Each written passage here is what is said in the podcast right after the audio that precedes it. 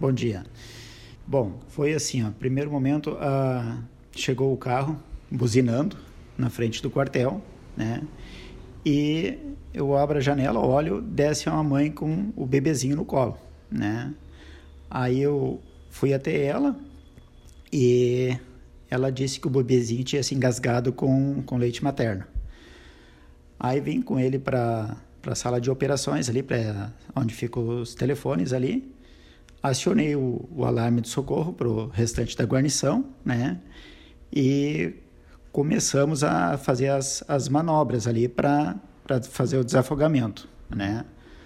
Aí veio a sargenta Cíntia, né? Nos auxiliou ali, pegou ele, fez a manobra e a gente teve êxito ali, ele logo, logo voltou, né? Aí foi um alívio para todo mundo, né? Os pais, né? Para nós também, né? Porque é uma situação em que é, é um bebezinho, é uma vida, né? Então a gente fica aflito ali, mas deu tudo certo, graças a Deus. Uhum. São quantos anos já de Corpo de Bombeiros? Eu tenho 25 anos. Já tinha vivenciado alguma coisa parecida com isso?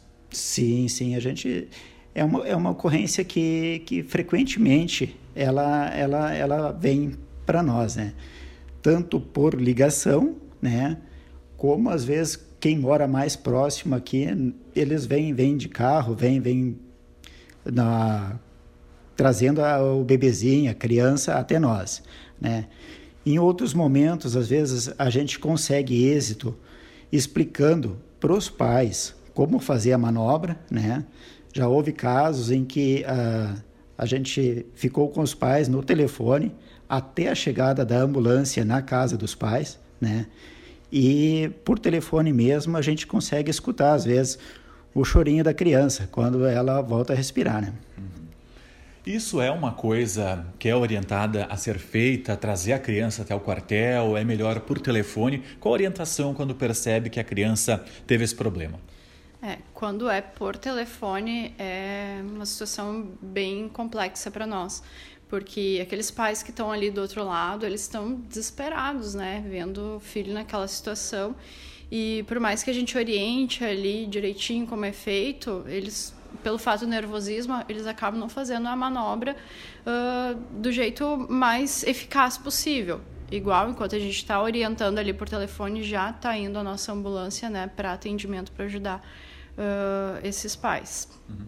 A gente tem um nome bem diferente dessa manobra que é realizada, mas o que é na prática?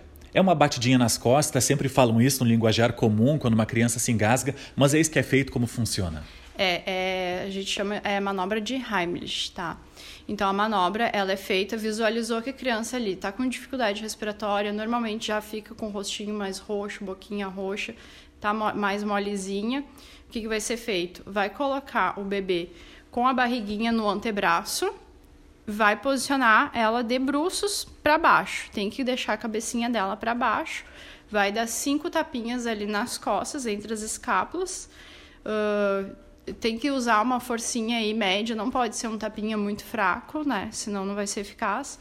Efetuou cinco tapinhas, vai passar para o outro braço, vai visualizar para ver se a criança se voltou o leitinho ali na boca, se desengasgou, se chorou se ainda uh, não voltou, vai efetuar uh, cinco compressões torácicas, que é no meio do peitinho dele e vai apertar para dentro, como se fosse uma massagem cardíaca. Cinco compressões torácicas que vai ajudar ele no movimento respiratório também.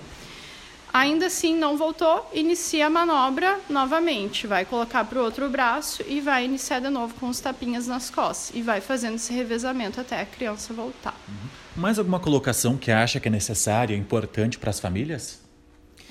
É, a orientação é sempre ter né, uh, cuidado ali, né? É comum a criança, nos primeiros dias de vida, principalmente, que está desenvolvendo ali deglutição, né?